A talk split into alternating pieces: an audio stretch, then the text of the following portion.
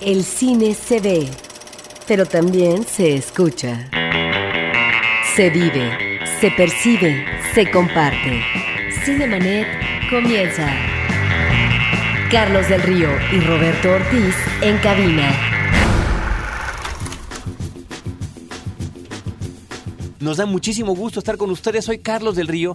Sean todos bienvenidos y me acompaña Roberto Ortiz. Pues a mí más gusto, Carlos, porque estamos saludando a un amplio público que atiende la preferencia de este programa donde hablamos sobre cine, de los estrenos, de la otra cartelera, de las posibilidades alternativas. Y Carlos, también tendremos invitados eh, en nuestra cabina para hablar sobre cine mexicano. Tenemos dos películas que se estrenan en la cartelera comercial este fin de semana. Una es El viaje de Teo y la otra se llama Cada quien su karma. De ambas vamos a hablar con la gente encargada de realizarla, pero también hablaremos de los estrenos de la semana comerciales y por cierto, es con eso con lo que vamos a arrancar. I created Death Race six years ago. I now have as many viewers as the Super Bowl. The drivers are convicts and the rules are simple. There are no rules. Para aquellos que disfrutan de la adrenalina de los autos a toda velocidad, mezclado con una buena dosis de movimientos de cámara, traemos Dead Race, la carrera de la muerte. Una cinta con Jason Statham sobre salvarte el pellejo con unas buenas llantas. Escribe a promociones@cinemanet.com.mx para lanzarte a la premier el próximo jueves 16 de octubre a las 8 de la noche en Cinépolis Miramontes. Cine en cuatro ruedas, solo con Universal Pictures y Cinemanet.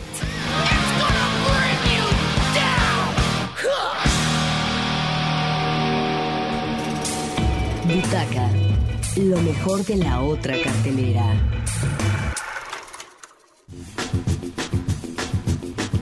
Numerosos estrenos Roberto Ortiz tenemos el día de hoy, entre otros el de una película que se llama Buscando Amar. El título original es eh, Dedication. Es dirigida por Justin Theroux, un actor que está ahora dedicado a las cuestiones de dirección. Y la película es una comedia romántica como que de corte independiente. Vaya, trata de salirse de ciertos esquemas. Los personajes me parece que son muy interesantes, los que protagonizan Billy Kudrup y Tom Wilkinson, que está verdaderamente excelente en su papel. Él casi Eh, siempre está aunque- bien. au- sí, de verdad, ¿verdad? Desde que lo vimos a este hombre salir en esta película de Full Monty, bueno, ha, de- ha aparecido en nu- numerosas películas. Pero en este caso se trata de un par de escritores de cuentos infantiles que mira dónde van a buscar este, la- la- la- las ideas para sus nuevas series, viendo películas pornográficas. Y a partir de ahí, de este tipo de humor medio ingenioso, medio curioso, eh, poco ortodoxo, es como eh, se empieza a realizar esta historia que al final, curiosamente, termina tomando muchos elementos clásicos de las comedias románticas, pero que pues quedan ahí para que eh, tengan ustedes una interesante alternativa. Roberto, también se estrena la película Historias de Rock and Roll, que, cuyo título original es Honey Dripper. Entra a la cartelera comercial, ya se había presentado en la Cineteca Nacional. Esta es una película de John Sayles, Carlos.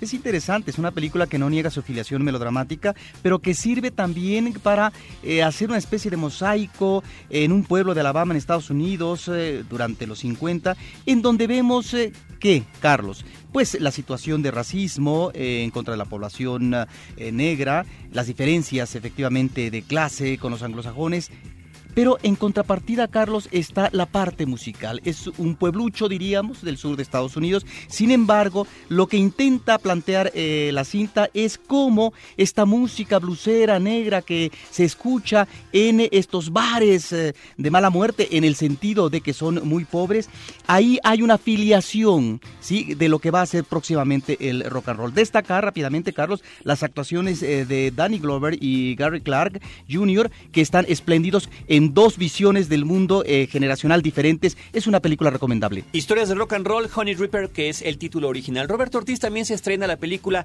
El nuevo novio de mi mamá, My Mom's New Boyfriend. Esta es una cinta de George Gallo que protagonizan Meg Ryan, Antonio Banderas y Colin Hanks, que es el hijo del actor y productor Tom Hanks. Eh, la película es, es una comedia bastante eh, mm, predecible, eh, de no muy buena manufactura. Tan es así que ni siquiera fue estrenada comercialmente en Estados Unidos en salas cinematográficas. Es de estas películas que cuando las ven los distribuidores deciden definitivamente que se va al mercado del DVD de manera directa. Claro, eso en Estados Unidos. Acá la película llega a estrenarse comercialmente y la verdad tiene muy muy poco que aportar. Es una historia sobre un agente del FBI joven que eh, pues se entera que su mamá está saliendo con un sospechoso de ser un gran criminal. La mamá es Meg Ryan, el, el, supuesto criminal es Antonio Banderas y resulta que él tiene que vigilarla a ella con todo su equipo, hasta en los momentos más íntimos tiene que estar checándola, ¿no? Un poco al estilo de, de las comedias ochenteras cuando estamos ya pues eh, más de 20 años después viendo este tipo de cine. Así que no es, no es particularmente una buena recomendación. El novio de mi mamá, My Mom's New Boyfriend. Roberto, otra cinta que se estrena se llama el telón de azúcar. Mira, esta es una película de Camila Guzmán Ursúa. Tengo entendido que esta directora vive un tiempo en eh, La Habana y después se establece en Europa, si no me equivoco. Y mira, ¿de qué se trata? ¿Por qué esta mención? Porque años después eh, ella regresa con su cámara, hace un documental, El telón de azúcar, en donde a partir de lo que sería, eh, no propiamente la entrevista, pero sí la presencia de diferentes uh, actores, personajes de la sociedad cubana, es como ubicar en el presente lo que se está viviendo en La Habana, en la sociedad cubana, las dificultades que se están teniendo y qué es lo que expresa una generación como la de ella. Es eh, un documental que me parece que bueno que se presente ahora en cartelera comercial, ya se había presentado también en eh, Cineteca Nacional. Es eh, por otra parte un documental, Carlos, que gana el premio Coral en La Habana, pero al mismo tiempo tuvo un premio en el Festival de San Sebastián. Junto con este documental, ojalá llegue pronto a la cartelera comercial, Carlos, el documental ganador como documental internacional del último Festival Documental Internacional de la Ciudad de México, DOCS, eh, de esta emisión, donde vemos eh, un eh, magnífico registro de los habitantes que están en esta parte de La Habana Vieja, en edificaciones ruinosas, que hablan de cómo se está erosionando la economía, la sociedad cubana, porque los habitantes mismos tienen una biografía difícil en su trayectoria, en su existencia, etcétera. Me parece que esto sería un muy buen complemento de este documental, El telón de azúcar, que el día de ayer comienza en la cartelera comercial. Bienvenido, un documental de esta naturaleza. Que es además producido entre Francia, Cuba y España. Roberto, finalmente, además de las películas mexicanas que hemos mencionado, eh, hace ratito y de las que hablaremos con mayor profusión, se estrena la comedia Piña Express, Pineapple Express. Es de esta serie de películas que eh, produce el equipo de Judd Apatow, que nos ha traído Virgen a los 40, ligeramente embarazada. Muy divertidas. Super cool. Mm, un poquito atípicas, un poquito más allá del, del, humor convencional. A veces irregulares, esta tiene momentos muy irregulares. Son irregulares todas ellas, pero tienen buenos gags, Carlos. Tienen buenos gags y en esta ocasión James Franco y el propio Seth Rogen, que es escritor y que es también el actor están muy bien en su papel como un par de marihuanos que se ven envueltos en un problema cuando uno de ellos es testigo de un crimen de la mafia y quedan envueltos entre las dos partes de la mafia, entre eh, la, la policía corrupta y demás que están tras ellos y ellos están tratando de vivir. Es una serie, una comedia de enredos. Destaco la participación de James Franco, que bueno, lo vimos en las películas de Spider-Man. Eh, y ahora eh, en este, irreconocible, pero muy, muy, muy simpático. En Piña Express, insisto, película irregular, cargada, por supuesto, de todas las cosas políticamente incorrectas que ustedes se puedan imaginar. Algunos la disfrutarán y otros no. Piña Express, Pineapple Express también en cartelera. Decíamos también que Cada quien su karma, una película que está protagonizada, una comedia mexicana con eh, José Alonso y Blanca Guerra está estrenándose y también el, eh, pues es un, el drama que es la película mexicana El viaje de Teo, dirigida por Walter Doener y eh, eh, Damián Alcázar, Enocleaño, Joaquín Cosío. Bueno, con Damián Alcázar tuvimos una conversación telefónica. Él está en estos momentos en Arkansas, en Estados Unidos, eh, pues, siguiendo su trayectoria ya internacional como histrión. Pero vamos a escuchar lo que él nos ha comentado del viaje de Teo, la entrevista telefónica que tuvimos esta semana con él. Y regresamos con Walter Doener, el director del viaje de Teo, y con Joaquín Cosío, que es uno de los protagonistas.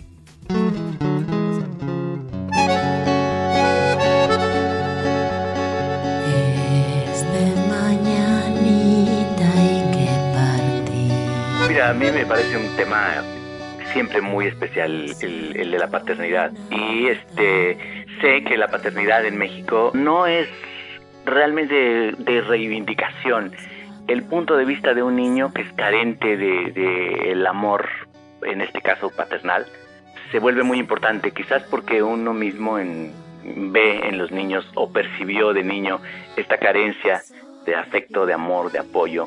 Eso, aunado al problema enorme de acabar con el campo, de secar el campo, hace que la gente se vaya. Se siguen viniendo padres de familia, dejan a las familias allá y los niños siguen sin una figura paterna sólida y no hay posibilidad de, crecimiento real. A mí me parece que eso es un tema, te digo, muy, muy especial al cual había que tratar de muchas formas. Entonces, bueno, por todo esto, estoy justamente en esta película. Sí tiene sus... Em, tiene una estructura más o menos de melodrama, pero justamente platicando con Walter de esto desde el principio, cuando me dio el guion, es justamente porque es la visión de un niño que nos va a contar una historia que sí es tremenda, pero vamos, es la visión del niño. Si hacemos una película en serio sobre esto, resulta que es un dramón tremebundo, ¿no? Sería una película documental y eso lastima. Normalmente eh, me toca la fortuna de trabajar con directores muy, muy abiertos a que tú participes activamente porque creo que eso es lo que tiene que hacer un actor. Y me da muchísimo gusto trabajar con directores así. Walter es uno de ellos, por supuesto, y muchísimas cosas se nos ocurrían en el momento.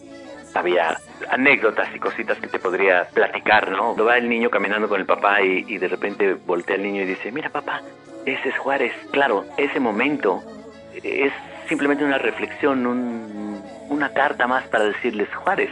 ¿Se acuerdan de esa historia? ¿Se acuerdan que era el benemérito de las Américas. ¿Se acuerdan que, y miren cómo está su gente? Un signo importante para una cultura, en este caso, por ejemplo, la oaxaqueña, que sabemos que tenemos formidables músicos ahí, ¿no?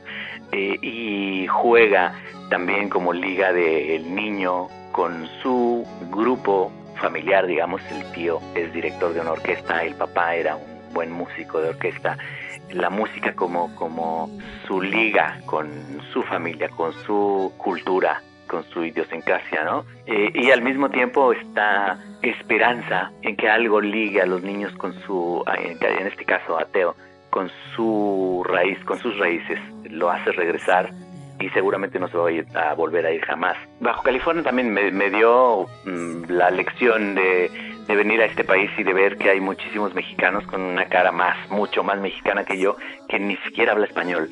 Es una cosa tan extraña, tan extraña. y eh, esta cultura de los mexicanos de este lado que se ve eh, fortalecida porque tienen que hacer grupo realmente y, este mi personaje en este caso pues no lo tenía es decir es un hombre desarraigado que va en busca justamente de eso una especie de limpia al mismo tiempo eh, problemas este existenciales por llamarles de alguna forma y encuentra en la amistad que, el otro personaje que hace maravillosamente Justo Ochoa, encuentra en la amistad este que vale la pena la paternidad, otra vez tocando ese tema. Para entonces yo estaba, tenía cinco años ya de haber sido papá y era el más feliz. y sabía de qué se trataba. Él es Teo, mamá, el que te conté. Se le perdió su papá. Pues vas a ver que yo te voy a ayudar, Teo. Vamos a encontrar a tu jefe.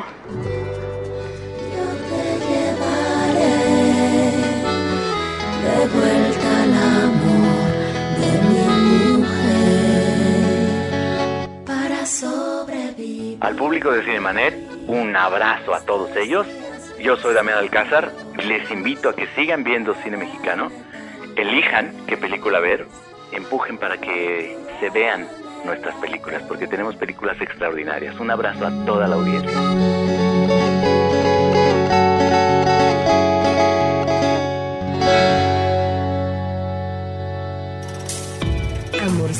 corazón. Cine mexicano. Pues eso que escucharon fueron las palabras de Damián Alcázar a propósito de su experiencia en el viaje de Teo y nos da muchísimo gusto tener a muchísima gente de la producción, de la dirección y de la actuación de esta película. La plática con Damián se llevó a cabo esta semana en directo desde la Ciudad de México hasta Arkansas. Y eh, bueno, además de que están Luis Urquiza y Lourdes García de Astillero Films, muchas gracias por estar con nosotros, que son los productores de esta película.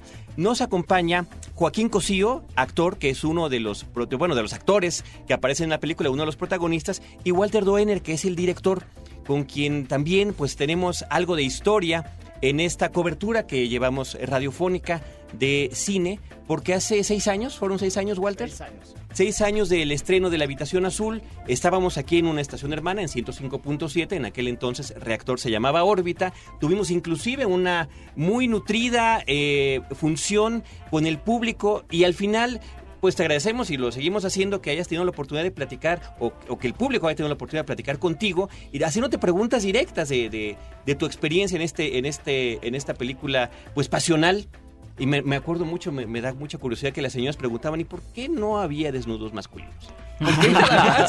Sí, las ¿Por qué señoras se quejaron mucho de eso. Mucho. ¿Por qué siempre Y sí había, mujeres? ¿eh? Uno, al principio había un desnudo masculino. Completo. Sí, Ah, sí, completo. Sí. Fíjate, entonces querían más. ¿no? Querían más. Seguramente.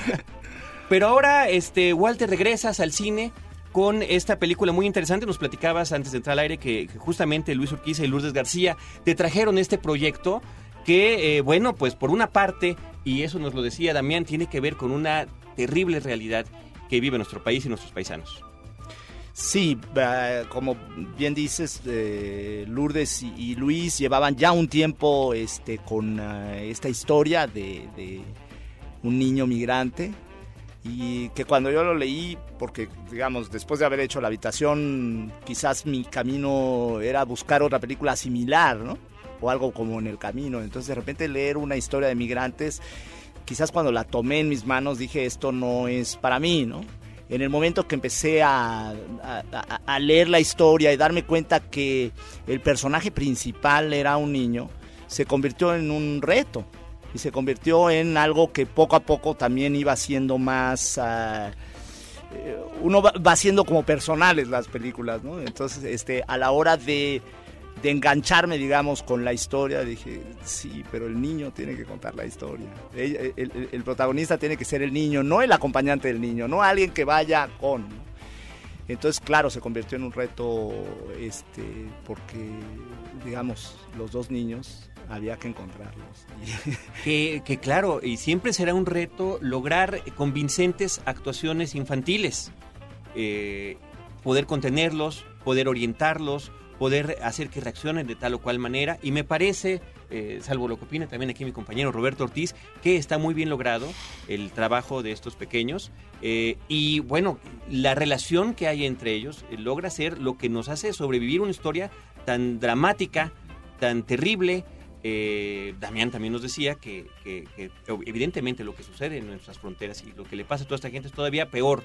No, pero de alguna manera hay que contar estas historias, hay que sacarlas a la luz. Y bueno, destacaría yo a Andrés Márquez como Chuy, que, que de verdad eh, todos quisiéramos tener un amigo como él. Y si se pudiera que fuera él, él. Él.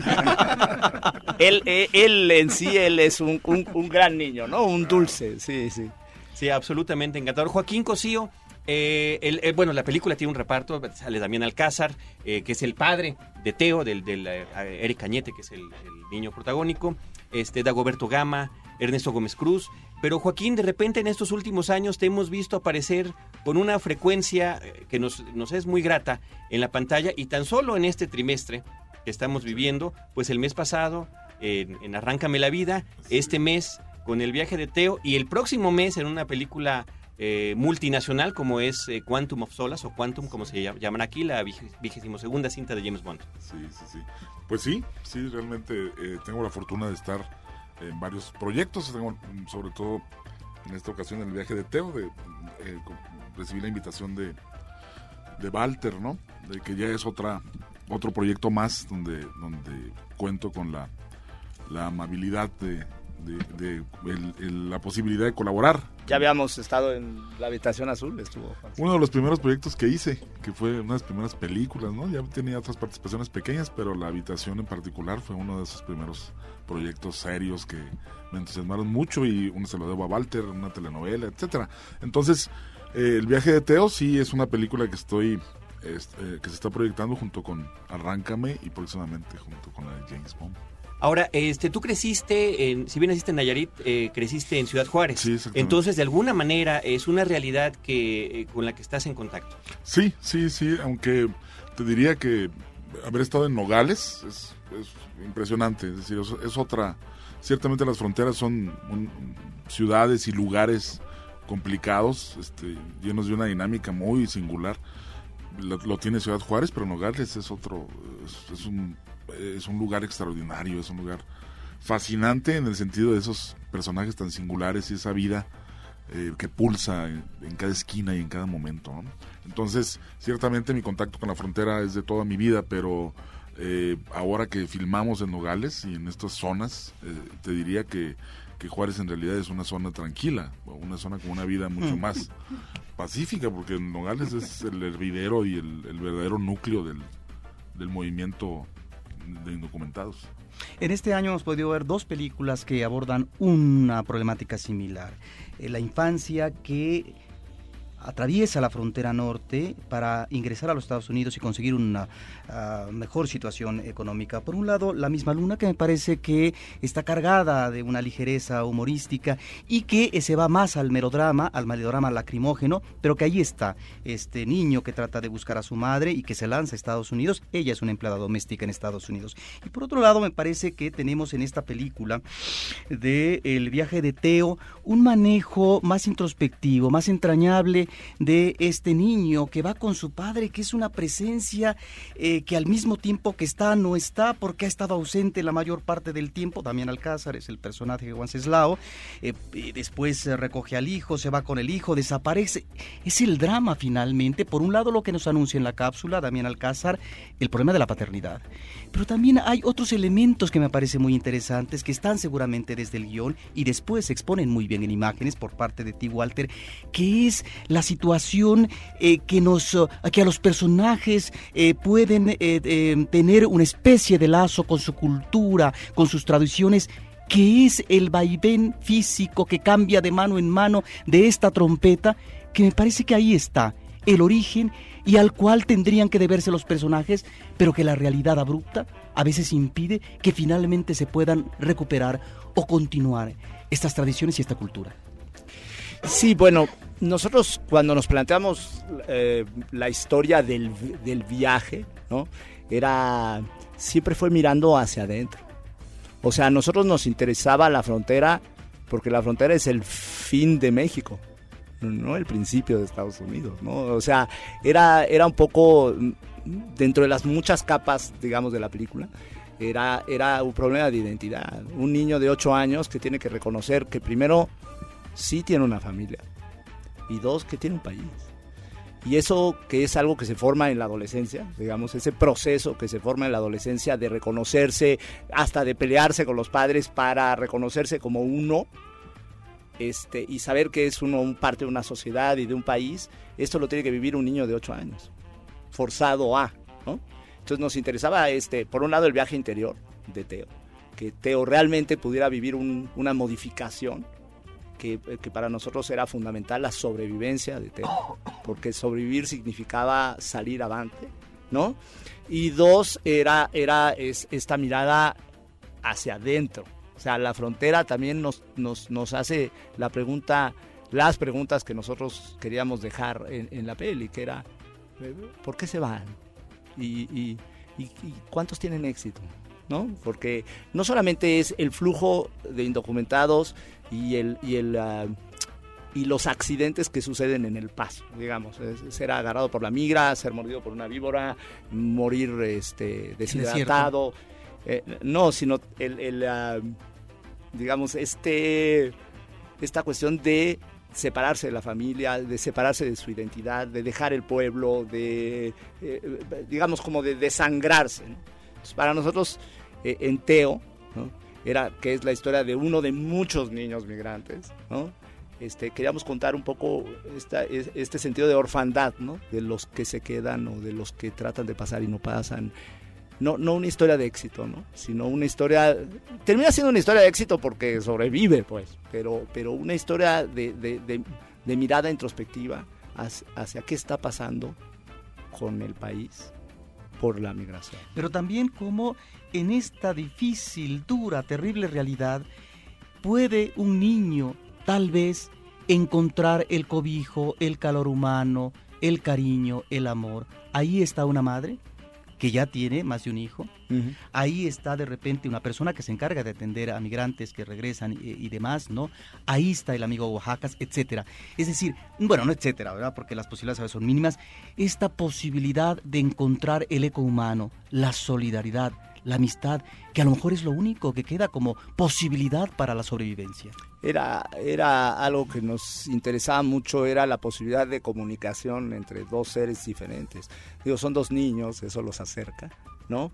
Un niño, un niño migrante y un niño pollero, este, pero la, este encuentro y esta formación de la amistad era lo que le daba ese plus o esa fortaleza al niño. Porque el niño algo tendría que haber traído, ¿no? Esta, este crecer sin padres, es- lo había como que preparado en la vida, pero, pero dejarlo solo en la frontera era, es de una crueldad per se, ¿no? Y, pensar que el niño tiene que cruzar el desierto solo era, era, era suficiente. Pero eh, la fortaleza la encontramos en, eso, en la amistad, y quizás fue lo que, eh, lo que hizo que esta película... eh, o sea, que el buscar los niños, que el buscar a los actores, que eh, este, este, este team tan profesional que se, que se metió hasta la esquina del país para hacer la película, este, se enganchara un poco con la historia, ¿no? Porque la historia era una historia de amistad, al final de cuentas, ¿no? De cómo se, fu cómo se funda una amistad y cómo esta amistad puede fortalecer a un niño. ¿Cómo percibes, Walter, tu, tu evolución como director en este lapso?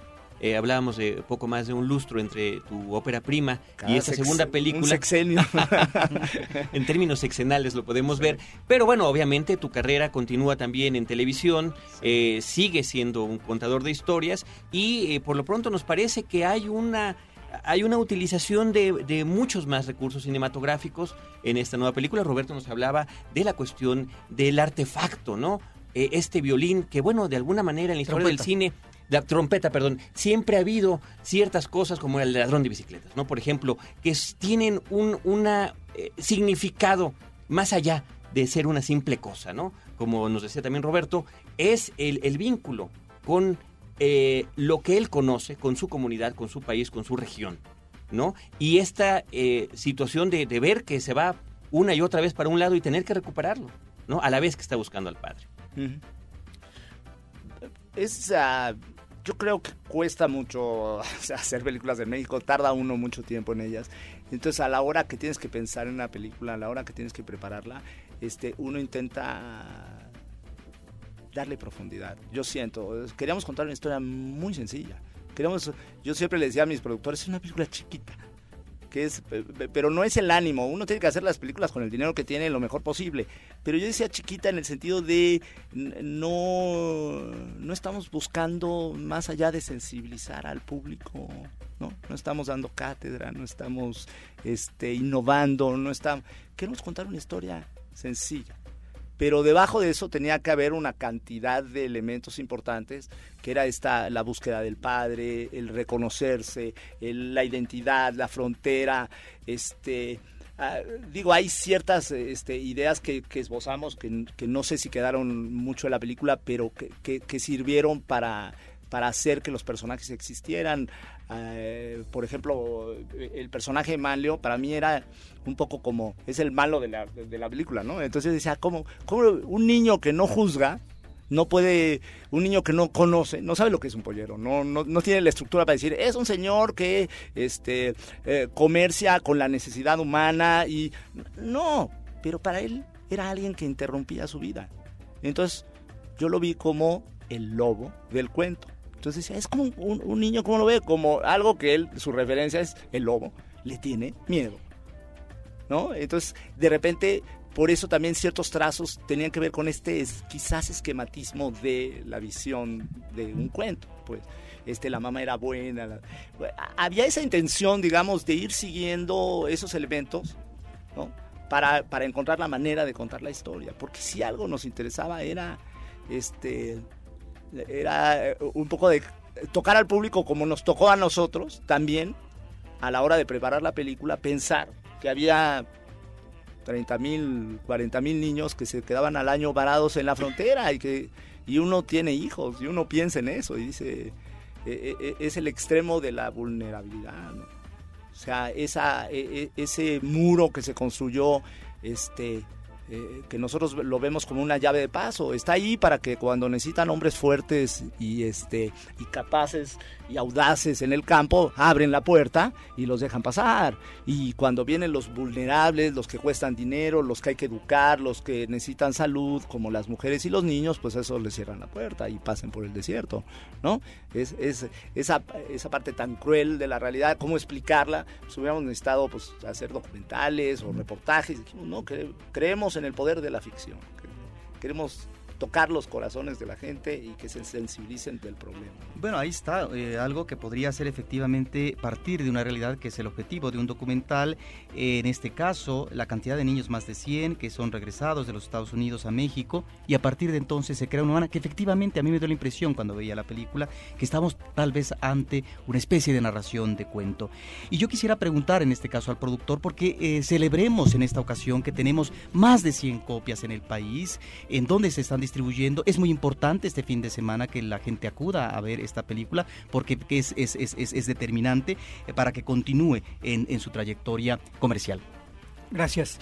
Eh, bueno, invita, aprovecho el micrófono para invitar a la gente a que vaya a ver esta película. Ya la estás, afortunadamente ya la vieron ustedes, ya la están describiendo. Veo que están emocionados, veo que les gustan y eso es un placer también para nosotros. Uno hace las películas para que los vean los demás y para ganar dinero, que el negocio este, no, no es- Para no- hacer más películas. Y para hacer, exactamente. ¿Más dinero para qué? Para hacer otra película, para preparar la que sigue.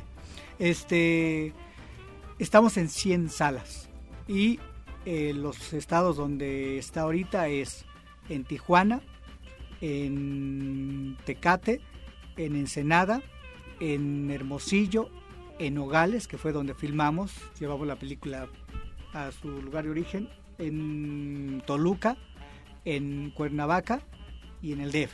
Son los, los lugares donde estamos este em- hemos empezado. Después hará un viaje por otros este estados. Sí, en dos semanas llegamos Guadalajara, eh, Monterrey, o sea, se van a ir moviendo las cosas.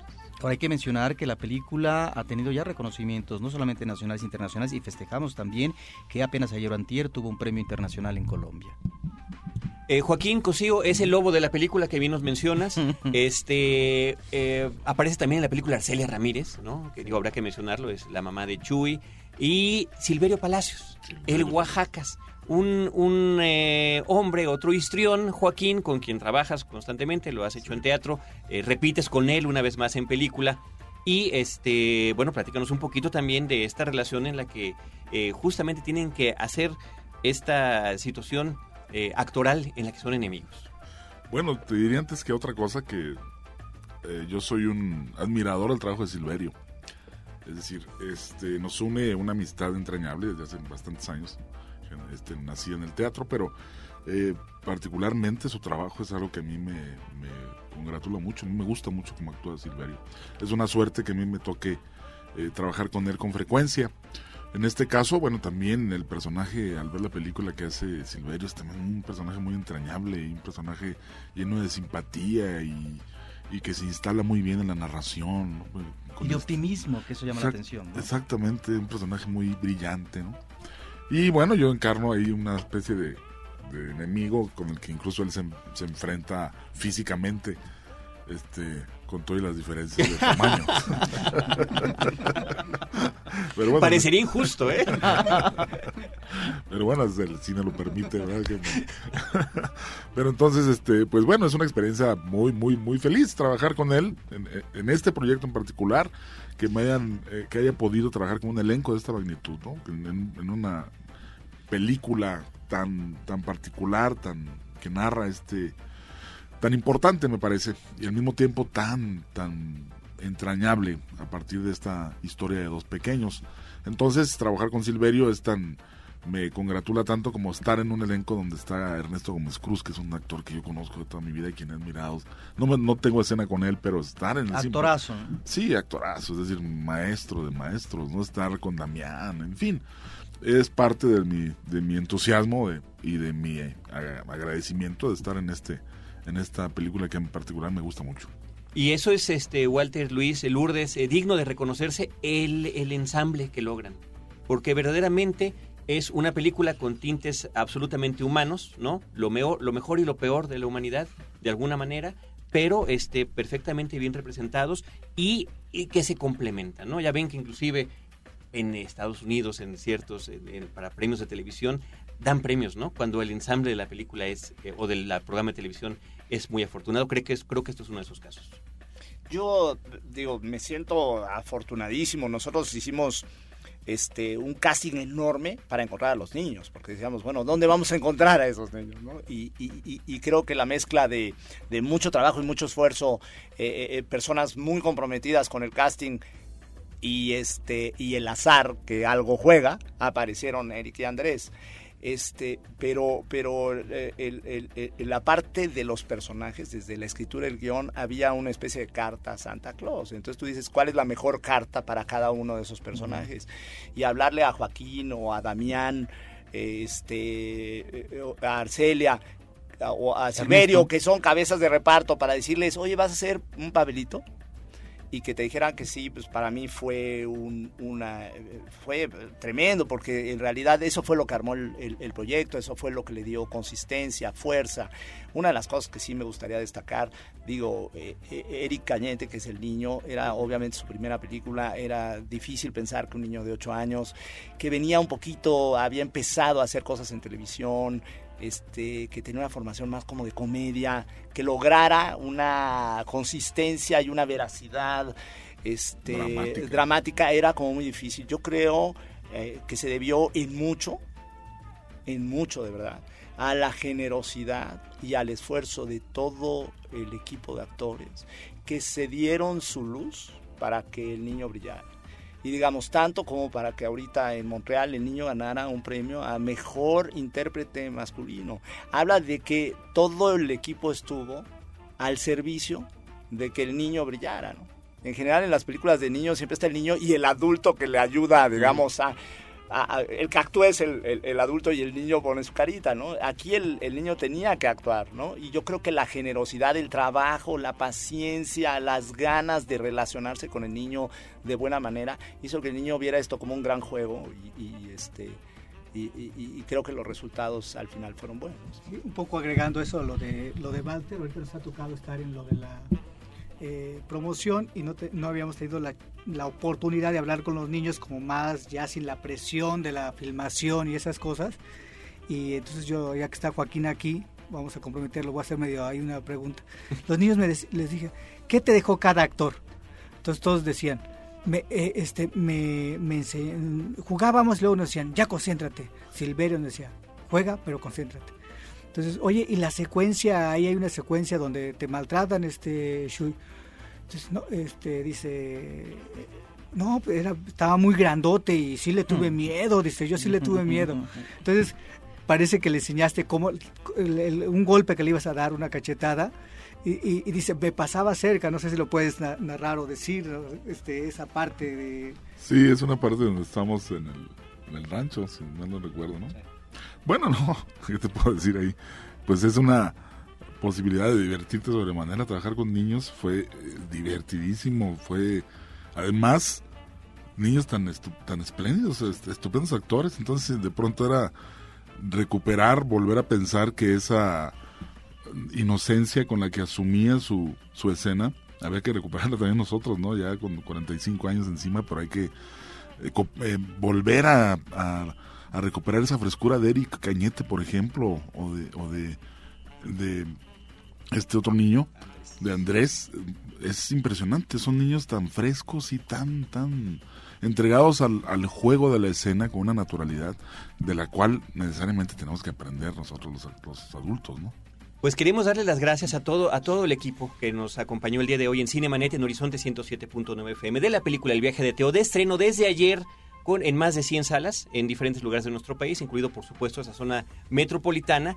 Y vamos a, eh, bueno, pues esperar que les vaya de la mejor manera posible. Joaquín Cosío, muchísimas gracias por estar con nosotros. Gracias a ustedes. Walter Doener, muchas gracias nuevamente. Qué gusto verte otra vez este, en la dirección. Ojalá que sea más seguido. Ojalá que ¿Nos sea- harías un no favor a todos sexenio. los espectadores? Oye, en esa va a estar, la, aprovechamos la banda de Yatsachi, la que sale en la película, va a estar en esa, en la plaza eh, principal, a las 5 de la tarde. 4 de la tarde el, dom- el domingo, ¿ok? Muy bien, pues este Luis Urquiza, muchas gracias, productor de la película, Lourdes García, que también estuvo por acá, y nosotros los vamos a dejar con música de El viaje de Teo, la canción justamente que De le da Guerra, título, sí. de Eli Guerra, en lo que nos vamos a nuestro, a nuestro corte y regresamos para continuar platicando, platicaremos ahora de cada quien su karma, que por cierto aquí hay una conexión actoral, Enoc Leaño está en ambas películas. él es el diablo en esta película del viaje de Teo y un personaje que se llama Florencia en cada quien su karma. Volvemos Para los que se consideran versados en el cine clásico norteamericano, llega Cruising, una película ochentera que marcó un importante despunte en la carrera de Al Pacino. A New York City detective in search of a killer is about to disappear into the night. Is it dangerous? Escribe a promociones@cinemanet.com.mx y llévate en DVD esta joyita perdida en la memoria colectiva. Cine de suspenso neoyorquino, solo con Warner Brothers y Cinemanet.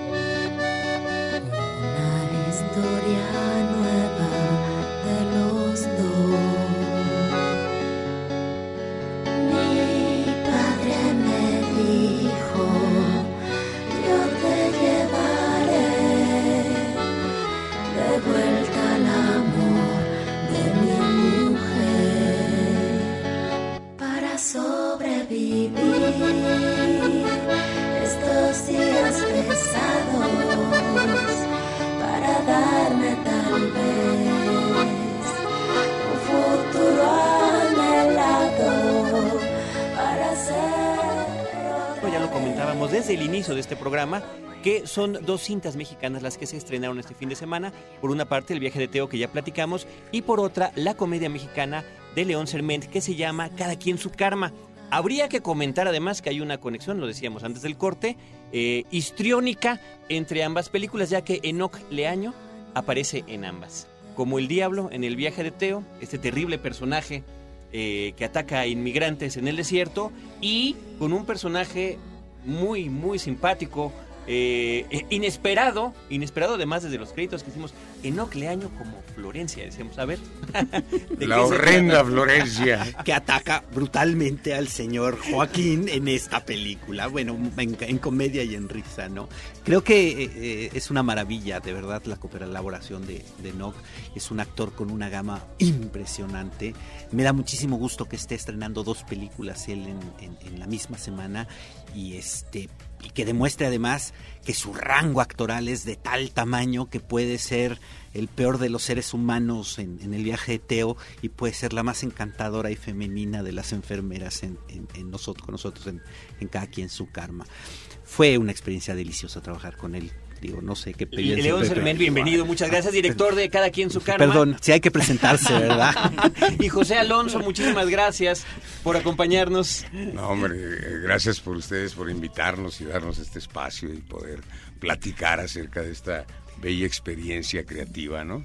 Pues José Alonso, que está en un papel protagónico importante en una comedia y eh, que hace una mancuerna con ah, Blanca Guerra, después de que en eh, el cine mexicano hemos visto pues eh, que han estado juntos, ¿no? En más de una película. Yo recordaría la de Luis Juntos, pero Mandoki. no revueltos. No, juntos actoralmente, juntos actoralmente. En Motel, la película del 84 de Luis Mandoki, y en una espléndida película que es una especie de radiogra- radiografía social de lo que en ese momento pasaba en México, que yo creo que es una película que tendría que ser mejor valorada por la crítica y en la historia del cine mexicano, que es En la Trampa, una película del 79 de Raúl Araiza, donde se reunían, por cierto, dos generaciones, la de José Alonso y Blanca Guerra, con aquella generación de la época de oro como Carmen Montejo, Gloria Marín, Víctor Junco, las dos primeras, por cierto, madres en la ficción de Blanca Guerra y de Pepe Alonso.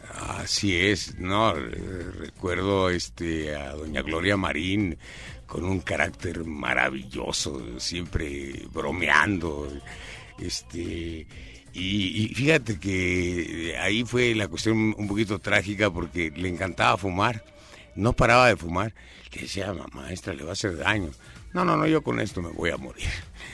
Y Terrible, así doña Gloria, y así se murió como, Y de como hecho es- quiso, pero feliz. Es muy interesante porque La Trampa nos hizo favor de prestarnos eh, una fotografía de boda entre José Alonso y Blanca Guerra que aparece en nuestra película.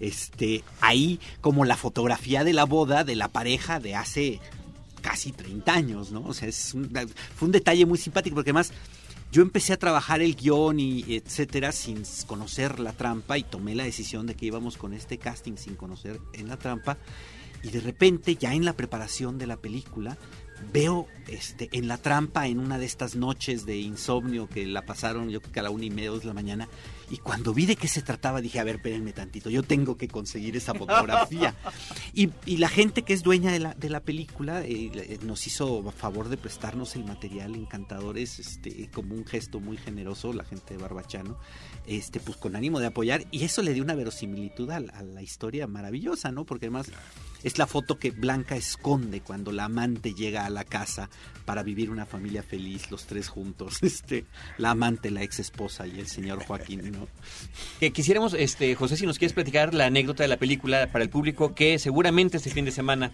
irá a verla. Sí, eh, ¿la versión corta o la versión larga? Yo creo que vamos a arrancar con la corta. Eh, Perfecto. Bueno, mira, este eh, es eh, una familia, eh, de- llevamos 25 años de, de casados, eh, Eva y Joaquín. Tenemos dos hijos, hemos formado toda una familia. Joaquín le ha dado casa a, a Eva, este, educación a sus hijos y demás. Y este y bueno, para esas alturas el personaje anda en los 56 años, entonces anda en una crisis ahí media especial de tipo eh, necesidades sexuales. Eh, su mujer se ha eh, descuidado un poco y la rutina de, de convivir diario y todo esto. Y, y él empieza a buscar, total que se enamora, y siempre lo digo encomillado, porque ya sabemos de qué se trata ese enamoramiento, se infatúa, se infatúa de una chava de 26 años y sin decir agua va, este, se va de la casa y, y- y, en fin, vive con la chava, se gasta la lana con la chava y demás y, y- luego remata mandándole a hacer unas bellas eh, boobies. Porque, este, bueno, y esto eh, a mí me pasó de- de- de chiquillo. Este, le mandaste poner que las mi madre no me pudo amamantar por X razón y me, man- me amamantó una tía maravillosa de Veracruz que estaba muy bien dotada, ¿no? Entonces dije, bueno, vamos a explicar, a- vamos a aplicar a Stanislavski y vamos a meterle ese trauma al personaje. ¿no? Pero, pero fíjate que ahí lo interesante no es que se cuenta la historia del abandono, sino se cuenta la historia de la mujer abandonada que Sí, luego... esto es lo- lo- el preámbulo, ¿no? Sí, Ah, es como sí, el antecedente, que luego... Y versión él- corta. que luego este él tiene que regresar a la casa lisiado para que la exmujer se, sea la que lo cuide.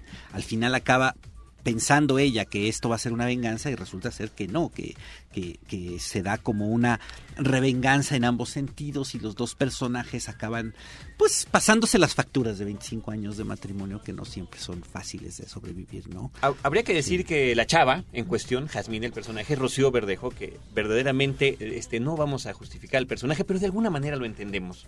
Cuando vemos la hermosura de esta mujer y esta presencia tan interesante que tiene. Eh, ¿De dónde surge esta inquietud, eh, León, de, de contar esta historia? Bueno, es una comedia, pero al fin y al cabo está platicando cuestiones que se están viviendo en el mundo y en el México contemporáneo. Es una historia que sale de la vida real. Un día cenando con una amiga, ella me contó que su papá estaba en su casa. Yo sabía que llevaban 15 años divorciados, pero que además estaba lisiado y que su mamá lo estaba cuidando y que estaban como en una muy buena lid ya finalmente, ¿no? Este, y a partir de esa anécdota que surge en la vida real, pues ya le fui yo bordando y le fui metiendo todas estas partes que yo digo que hago una especie de retrato costumbrista de la sociedad del Distrito Federal, cuando menos, no sé si de todo el país, de la clase media contemporánea, ¿no? Con esta visión de las esoterias y de la necesidad de esta mujer de encontrar respuestas místicas en donde la materialidad no se la da, una mujer que finalmente lucha, lucha, lucha, lucha y triunfa, se sobrepone. Y pues estas relaciones que finalmente la familia ya no es la estructura eh, fuerte, sólida, estática que se pensaba eh, durante muchos años, sino que bueno, tiene como muchas dimensiones y que pues ya llega un momento en que, en que el personaje de Eva acaba prácticamente adoptando a la amante como si fuera su hija, le prepara el desayuno, entonces hace Los tiempos lunch. cambian, los tiempos cambian. O sea, y, y bueno, pues yo sí creo que de alguna manera eh, estoy poniendo en pantalla una especie de espejo donde la gente, cuando menos este, eh, la sociedad en la que yo veo y me muevo, que es el mundo que conozco, siento que se siente reflejada y se siente reflejada de manera muy importante. Y, la- y la crisis matrimonial eh, a nivel mundial, ¿no? La crisis matrimonial y en el caso de la galería de personajes femeninos, es decir, las compañeras amigas del personaje eh, de, de- de Blanca Guerra, es también eh, los conflictos que, que- que abordan ellos en su vida, ellas en su vida cotidiana, ¿no?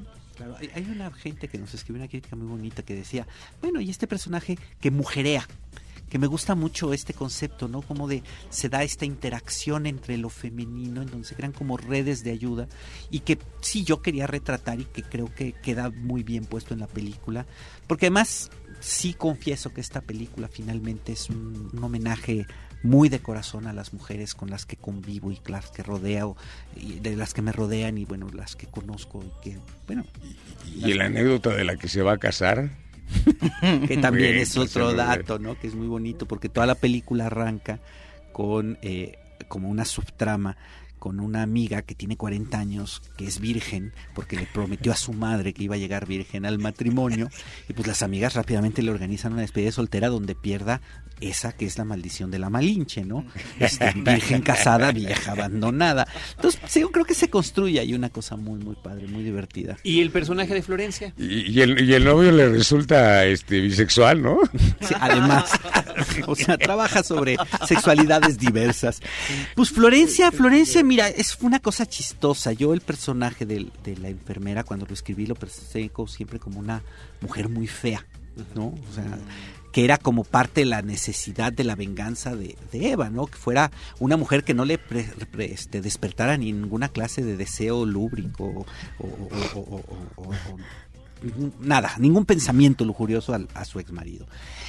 Y luego trabajando ya sobre, sobre el casting, este, yo a le había ofrecido otro personaje, es un hombre con el que he trabajado y me gusta mucho trabajar. Y, cuando, y en una noche se me ocurrió, porque además hay un momento en que la enfermera tiene que cargar al personaje de Joaquín. Y dije, pucha, ¿cómo le voy a hacer para que una, una señora cargue a este hombre que pesa pues, 82, Estaba pasadito. 84 kilos, ¿no? Más el yeso, más el aparato ortopédico. Entonces fue una cuestión como de, de- de resolución práctica también. Y luego Enoch tomó la decisión de eh, venir y enseñarme la foto de su mamá. O sea, le propuse primero, oye, ¿y tú, tú haces a Florencia? Me dijo, oye, saca para estar igual, ¿no? O sea, pero luego me enseñó un- una fotografía de su mamá y se fue haciendo el trabajo interno y acabó siendo de veras un, un ser absolutamente femenino que es muy bonito porque yo nunca lo planteo como una vestida o como un transexual. Es, es una mujer muy femenina que llega a un punto en que le dice, bueno, señor, tenía usted cuatro guapas a su servicio, donde se incluye ella, este, para entenderlo y cuidarlo, ¿no? ¿Qué más le puede pedir usted a la vida? Entonces, es bonito cómo se construye ahí. Que además eh, lo curioso de ese personaje es su mutismo, porque muchas partes de las que nos transmite es eh, a través no de la mímica de lo que está haciendo, eh, contraponiéndose José al tuyo, que absolutamente todo lo tiene que expresar verbalmente. A ver cómo estuvo eso.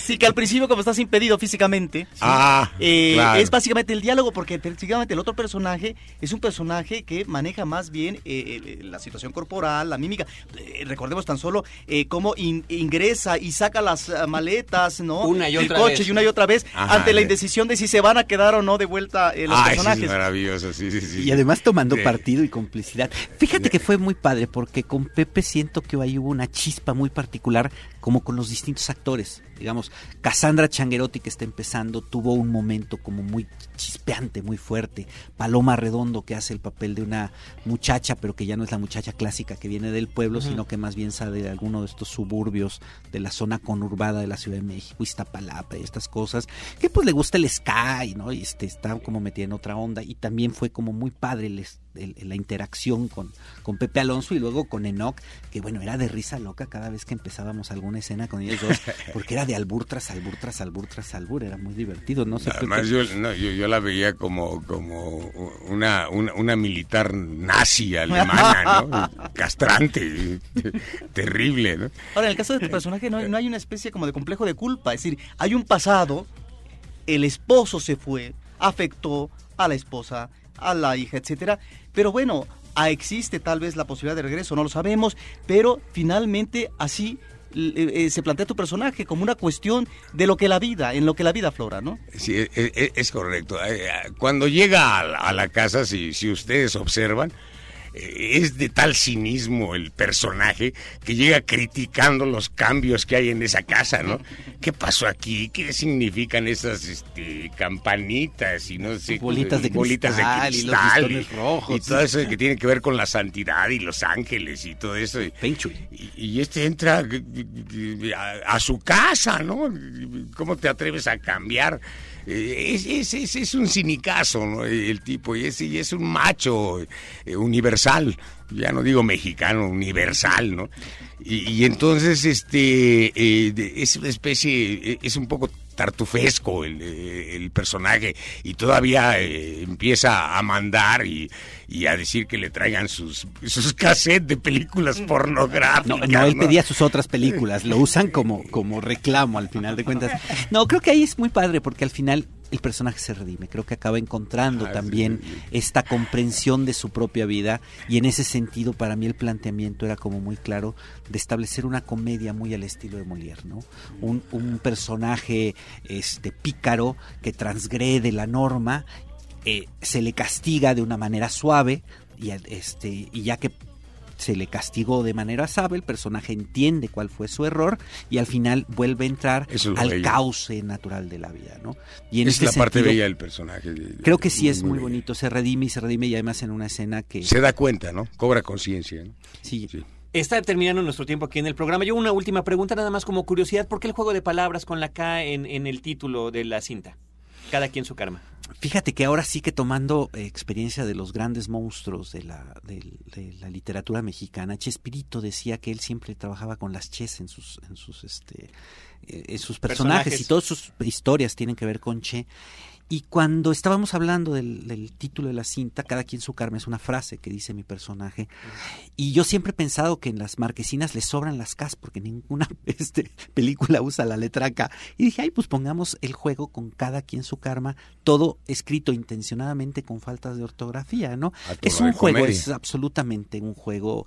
Eh, la frase, te digo, la tomo de, de una de las frases que da el personaje central, que es Eva, y creo que representa muy bien además del fondo de la película. Cada quien su vida, cada quien su karma, cada quien sus decisiones y su camino finalmente, ¿no? Pues muy bien, ahí está León Serment, director de la película Cada quien su karma, y Pepe Alonso, eh, protagonista. Muchísimas gracias por haber dedicado este pedacito de la mañana a platicar con nuestro público de Horizonte 107.9 FM y de Cinemanet. Váyanse a reír un rato, por favor, que la película está muy divertida. Pepe. Sí, sí, sí, igual, este, yo, creo que eh, es un trabajo actoral, es un acto creativo, eh, es una, es una película que, que propone, obviamente manifiesta un, eh, un- una problemática matrimonial grave en estos días, sin embargo plantea soluciones y, y- y a través de la risa, a través de, de- de- del humor, de alguna manera eh, León Sermente eh, encuentra solución, ¿no? Le da solución. Entonces, eh, todo aquello que, que dé soluciones a los problemas eh, que estamos eh, viviendo lleva a, a- la curación y lleva a la, a la sanación. Entonces, eh, cualquier acto creativo que hagamos en la actualidad debe, debe, debe sanear a, nivel eh, masivo. Eh, y creo que en ese aspecto eh, León encontró muy bien esa magia. Se la recomiendo mucho y seamos cómplices. Muy Recordar, Carlos, nada más que eh, son 100 copias las que están en distribución y hay que ir a ver esta comedia mexicana, hay que ver cine mexicano finalmente. Muy bien, cada quien su karma. Gracias a todos. Nosotros les recordamos que los esperamos cada semana en vivo de 10 a 11 de la mañana en Cinemanet aquí en Horizonte 107.9 FM. También en nuestra versión en podcast en www.cinemanet.com.mx. Muchísimas gracias a nuestros invitados, insisto, Pepe Alonso, León Sermenta, nuestro equipo de producción, Paulina Villavicencio, Celeste North. Muchas gracias a todos y por acá nos vemos. Muchas gracias. Los créditos ya están corriendo. Cinemanet se despide por el momento. Más en una semana. Vive cine en Cinemanet. Frecuencia cero. Digital Entertainment Network.